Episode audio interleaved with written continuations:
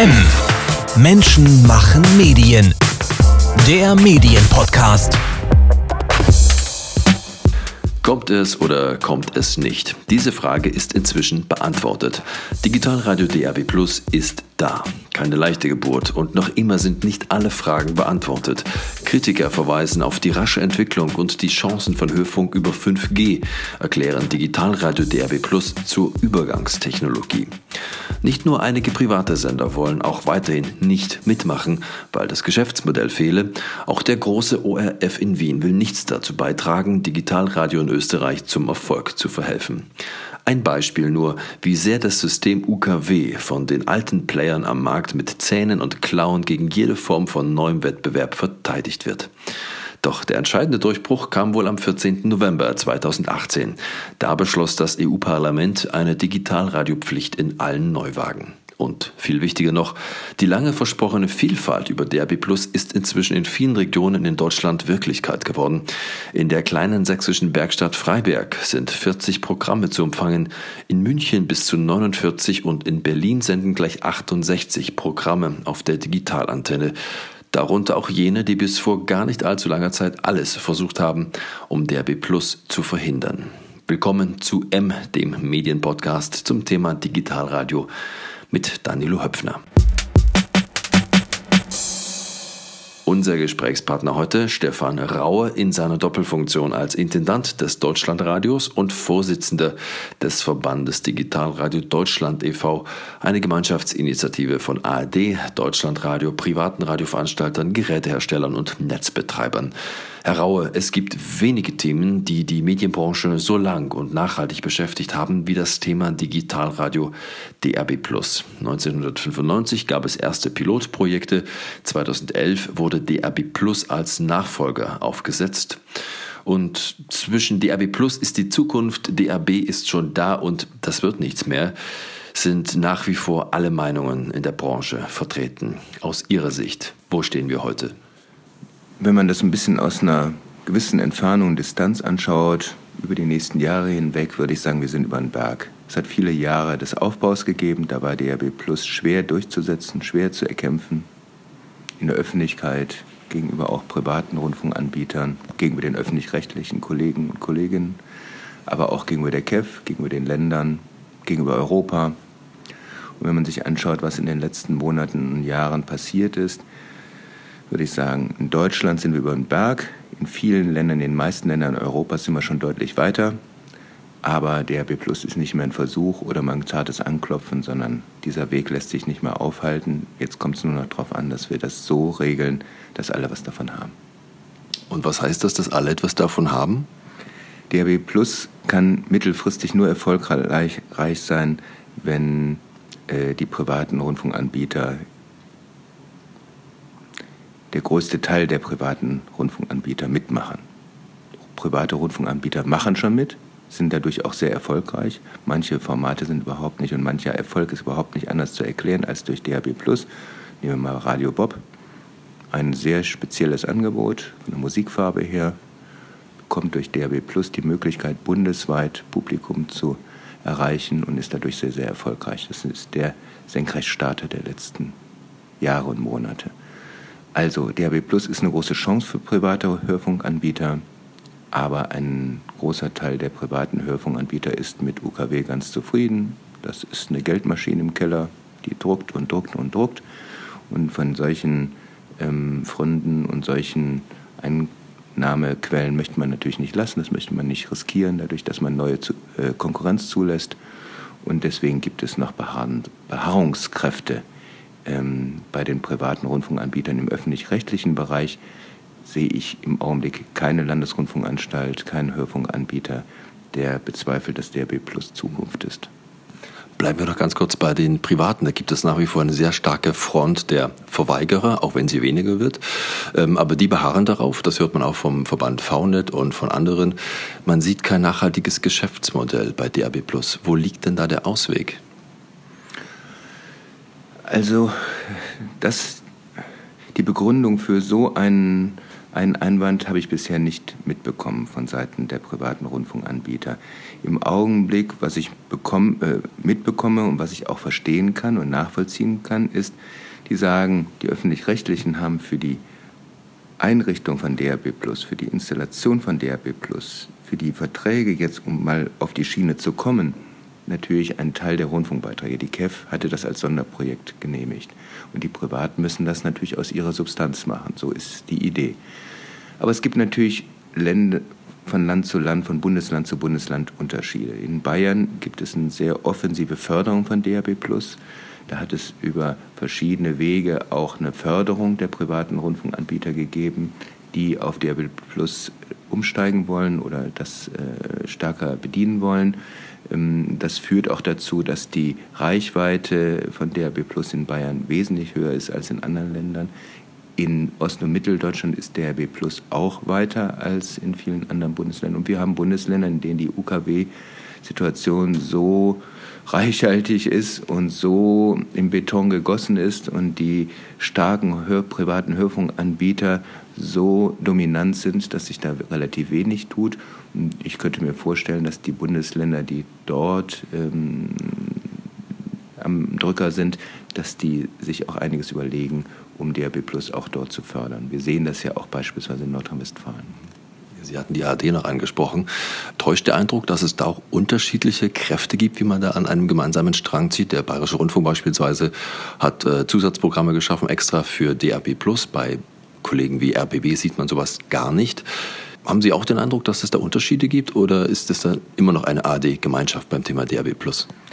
Das war vor einigen Jahren viel unterschiedlicher. Vor einigen Jahren haben einige Landesrundfunkanstalten doch sehr skeptisch auf das DAB Plus Projekt geschaut, weil sie auch die Erfahrung mit dem Vorgängermodell von DAB hatten, das ja relativ, ähm, naja, erfolglos äh, in die Archive gewandert ist.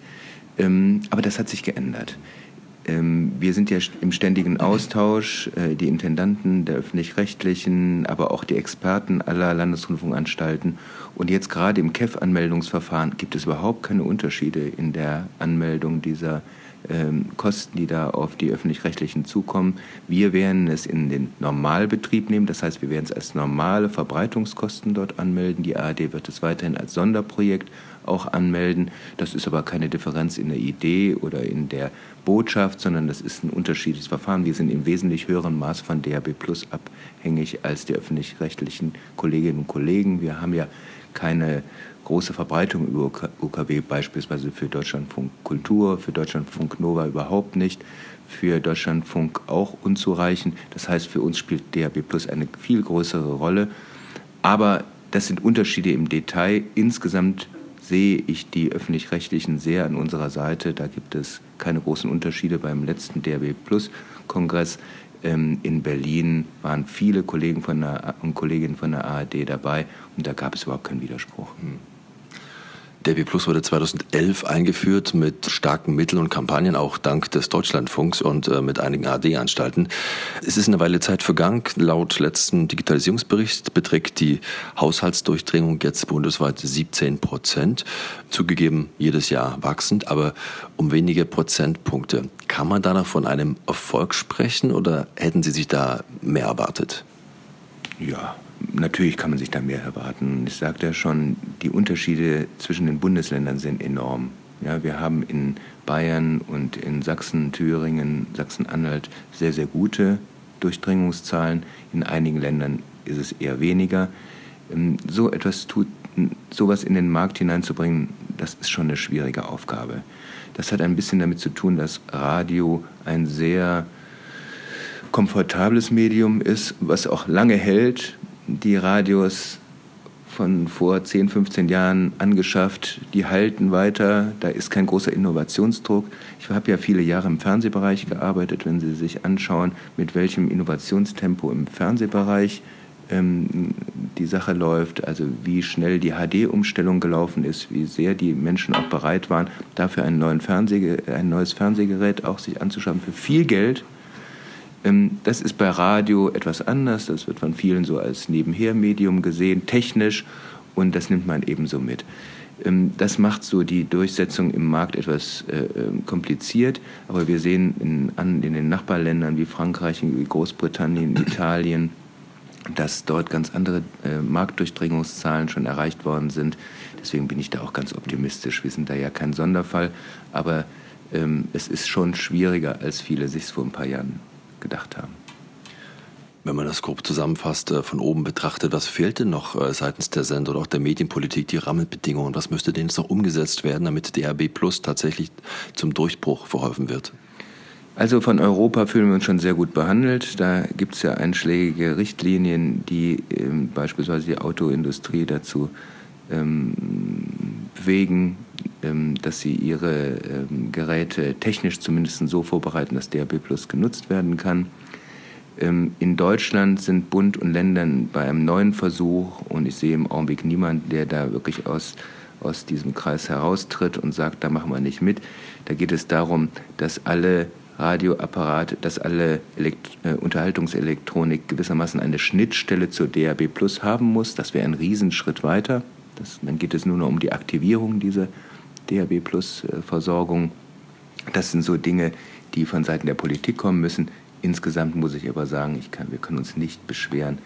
Die Fachpolitiker in den Bundesländern, im Bund, die sind da sehr auf unserer Seite, die sehen die Notwendigkeit, die sehen genauso den merkwürdigen Umstand, dass das Radio die letzte analoge Insel in einer digitalen äh, Medienwelt ist. Ähm, das kann niemand zufriedenstellen.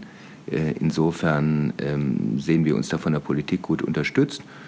Die Unterhaltungselektronik Unternehmen müssen weiter dafür sorgen, dass attraktive Angebote in den Markt reinkommen. Das hat sich enorm verbessert, wenn Sie bei den letzten IFAs waren.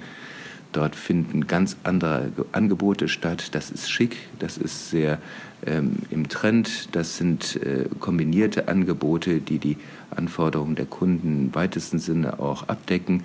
Also da hat sich auch eine enorme Menge getan.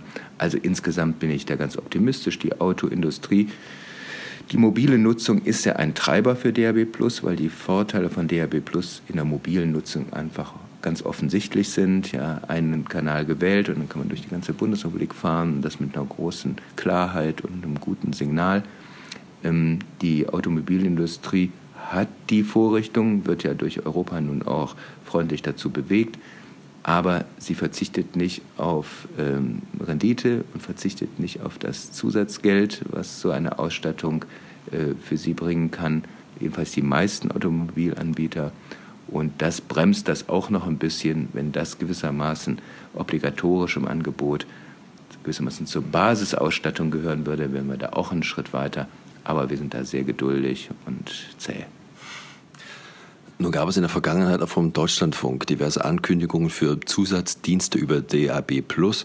Zum Beispiel war vor fünf Jahren schon die Rede davon, der Verkehrsfunk im DLF, der auch immer wieder Aufregerthema bei ihren Hörern ist, zurückzufahren und durch regionalisierte Dienste über DAB+ anzubieten. Woran klemmt es da? Ach, es klemmt nicht richtig. Es ist immer eine Sache der Prioritäten. Im Augenblick ähm, sind wir sehr daran interessiert, DAB Plus zum Thema zu machen, viele private Verbündete zu finden. Ähm, das bessert sich und wird besser und besser von Tag zu Tag, aber da sind wir natürlich noch nicht am Ende. Und wir müssen uns überlegen, wie unsere Angebote so sind, dass sie über die DAB Plus auch ein vernünftiges und gutes, profiliertes Angebot da sind. Die Zusatzdienste sind tatsächlich eine enorme Möglichkeit ähm, von, von DAB Plus, würde aber, sagen wir mal, nochmal eine andere Arbeitsstruktur bedeuten. Ähm, zu diesem Schritt haben wir uns noch nicht richtig bewegen können. Ähm, nicht, weil wir keine Lust dazu haben, sondern weil wir schlicht und einfach andere Prioritäten bis jetzt gesetzt haben. Sobald der Markt DAB Plus mit mehr Anbietern stärker wird, wird sich das ausdifferenzieren, wird jeder mit solchen Informationen auch kommen und da muss auch jeder überlegen, dass nicht jeder dasselbe macht, sondern jeder, der eine das macht und der andere das macht. Aber ähm, wir werden, äh, sagen wir mal, da auch am Ball bleiben. Nur es ist jetzt nicht die erste Priorität. Es ist auch sehr viel vom europäischen Standard DRB Plus äh, die Rede. Sie hatten einige Länder schon genannt, die da sehr fortschrittlich sind. Im UK, die Schweiz, auch Deutschland gehört mittlerweile zu den Vorreitern. Es gibt aber auch eine ganze Anzahl von Ländern, die da nicht so weit sind. Es gibt auch Beispiele wie Finnland, die von DRB Plus gar nichts wissen wollen. Und so weit müsste man gar nicht schauen. Schauen wir nach Wien. Der große ORF hat dort DRB Plus zur Übergangstechnologie erklärt, an der er sich nicht beteiligen möchte. Man wartet auf 5G. Äh, Bisher war es ja so, UKW war das gemeinsame System in Europa. Droht jetzt eine Spaltung in Europa, was den Rundfunkempfang angeht? Naja, im Augenblick pokert jeder ein bisschen und der ORF hat, ich schätze den ORF sehr, aber der hat natürlich eine märchenhafte Monopollage mit seiner Frequenzzuteilung in Österreich. In der Schweiz sieht es ja ganz anders aus. In der Schweiz äh, ist DAB Plus äh, wirklich auf dem Vormarsch. Ähm, und wenn Frankreich, Großbritannien, Italien, Deutschland, große Teile äh, Skandinaviens äh, wenn die auf DHB Plus setzen, dann ist der Rest, der nicht auf DHB Plus setzt, eine Insel. Und dann muss sich die Insel fragen, ob sie Insel bleiben will. Also jedes Land wählt da seinen Weg. Nur wenn ich insgesamt auf die europäische Landkarte schaue, ähm, dann sehe ich da äh, viele Nachbarländer, die auch noch erheblich weiter sind oder schon weiter, erheblich weiter sind als wir in Deutschland. Insofern äh, müssen wir uns eher an denen orientieren als an denen, die auf der Bremse stehen. Eine Erkenntnis aus dem gescheiterten alten DRB ist ja, dass es Zusatzangebote im Digitalradio braucht.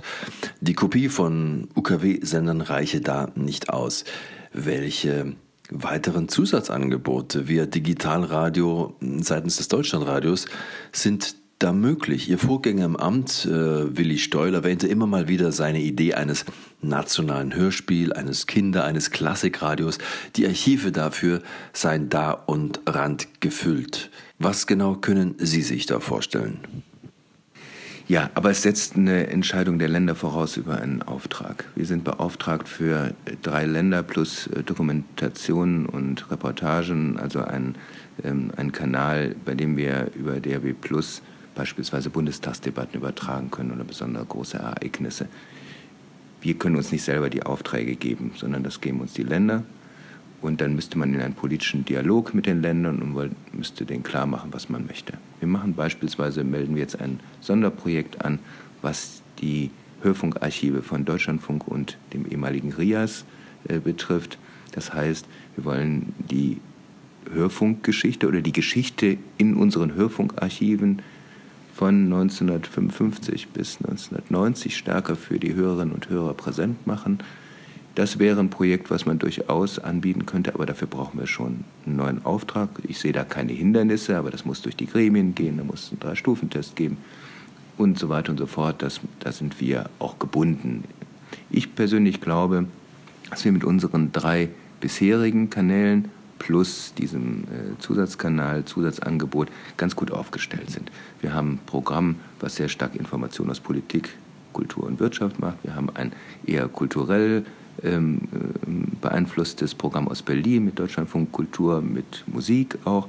Und wir haben dieses junge Angebot Nova, was ja einen erstaunlichen Erfolg erzielt, weil es als reines DAB Plus und Internetangebot dennoch in einem MA überhaupt auftaucht, also überhaupt bei den Menschen im Bewusstsein ist, das ist ein Riesenerfolg.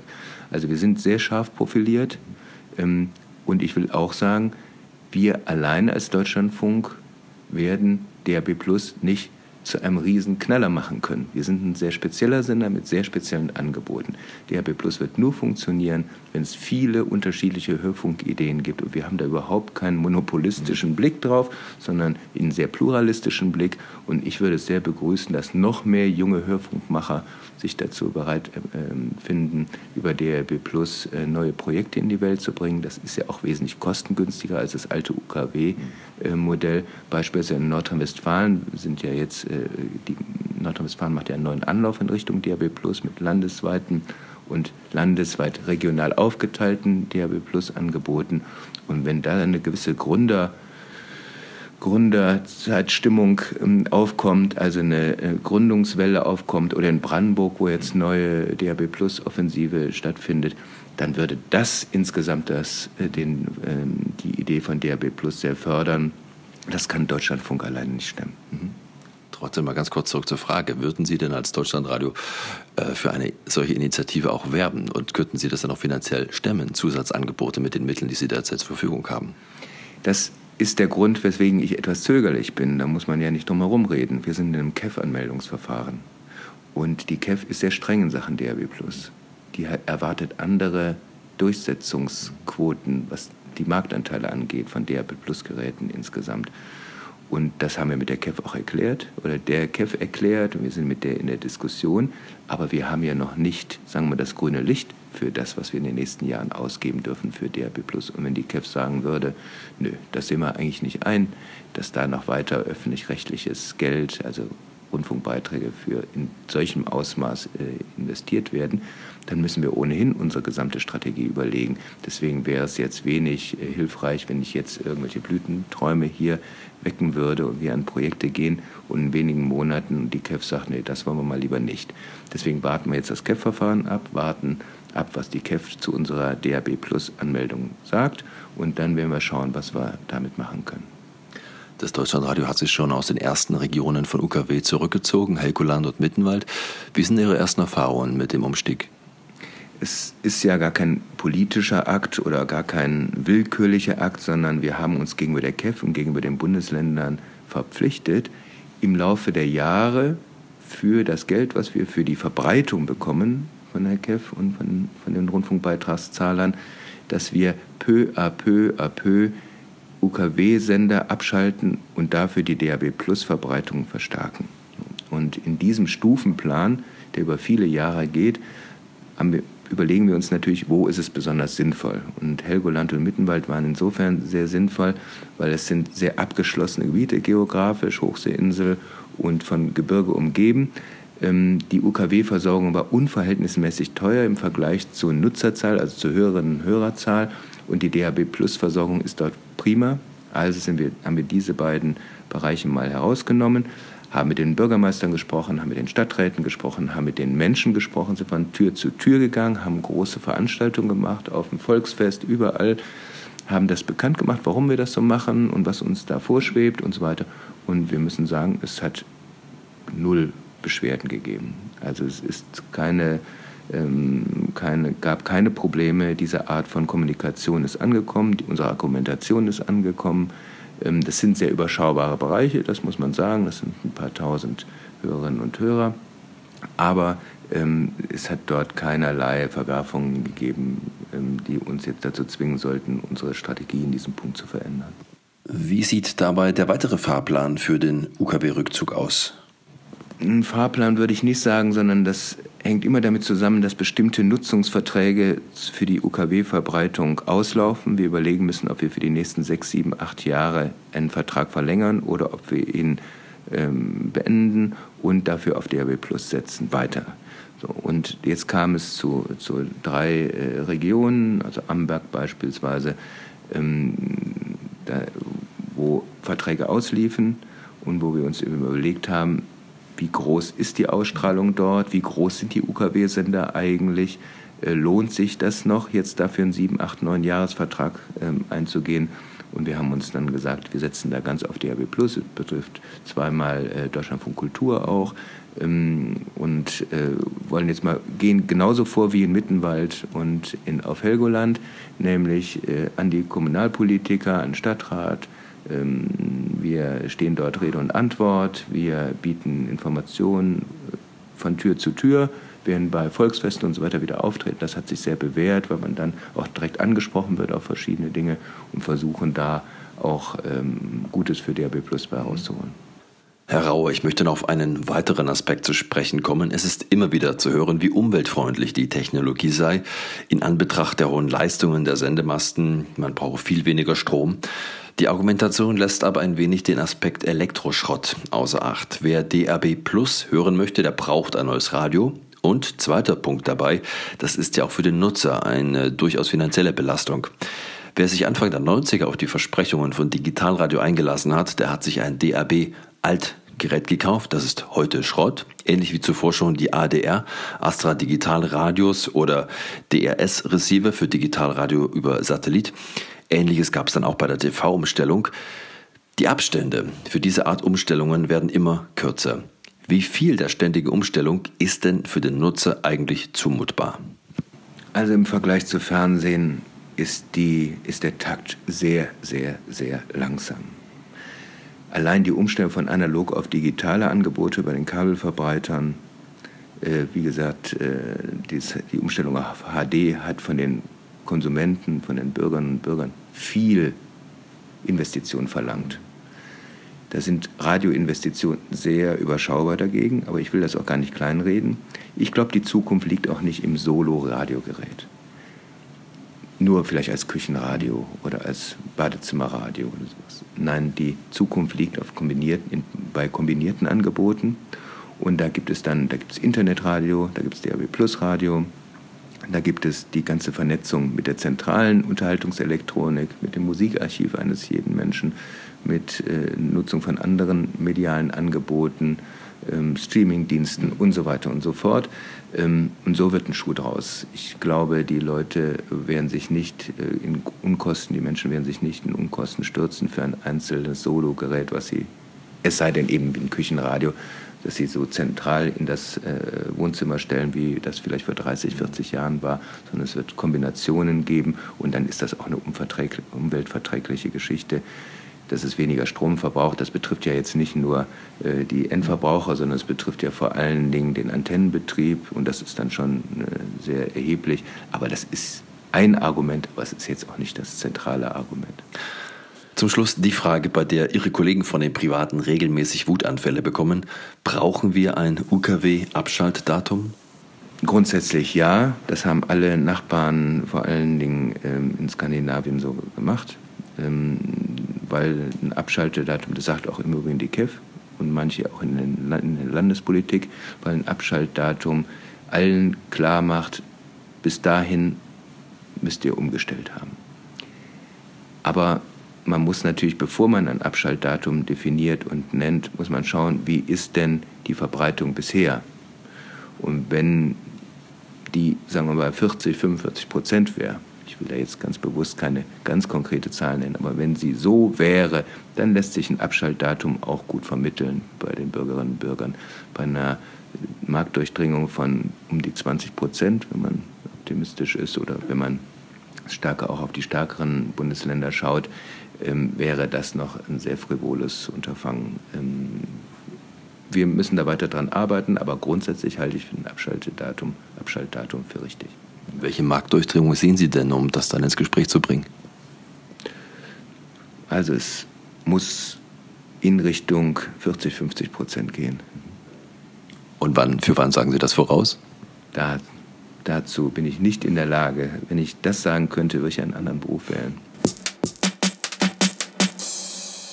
Stefan Raue war das Intendant des Deutschlandradios und Vorsitzender des Verbandes Digitalradio Deutschland. DAB Plus bleibt Thema auch auf unserer Website. Übrigens auch, wenn Sie sich für die bisherige Entwicklung und zurückliegende Positionen zum Thema DAB Plus interessieren, dann empfehlen wir Ihnen die Suchfunktion in unserem Archiv. Hinweise, Wünsche und Anregungen, Sie erreichen uns unter redaktion-m.verdi.de. Danke für Ihr Interesse für heute, sagt Danilo Höpfner. Das war M. Menschen machen Medien. Der Medienpodcast. Weitere Interviews, Reportagen und Dossiers aus der Medienwelt täglich neu unter mmm.verdi.de.